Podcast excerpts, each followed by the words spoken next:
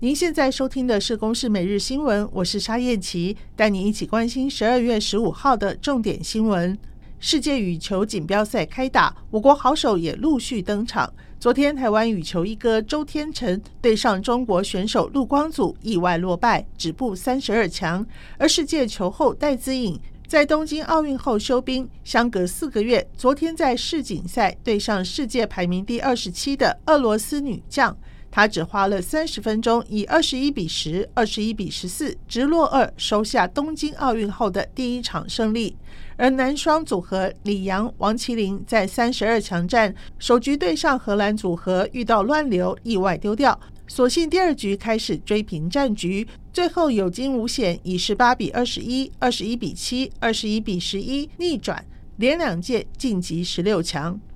台北万隆变电所爆炸，造成双北三十多万户停电，上百万人受到影响，其中两千多户必须赔偿一块钱，被民众骂翻。经济部长王美花得知之后，要求台电专案处理。台电昨天晚间公布新的赔偿方案，改为扣减当期电费百分之五，支出将由原本不到三千元增加到五百五十八万。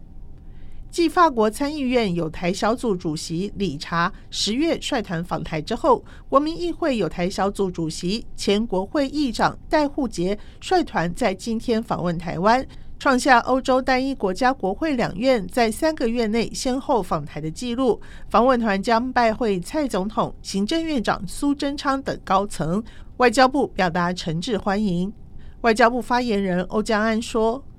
外交部，我们对戴慧杰主席率团来台湾访问，表达我方的诚挚欢迎之意。这次是戴慧杰主席在二零一六年之后第二度访问台湾，也彰显了台湾跟法国关系友好紧密。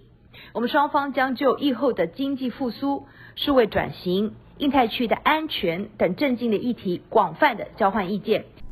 以上由公视新闻制作，谢谢收听。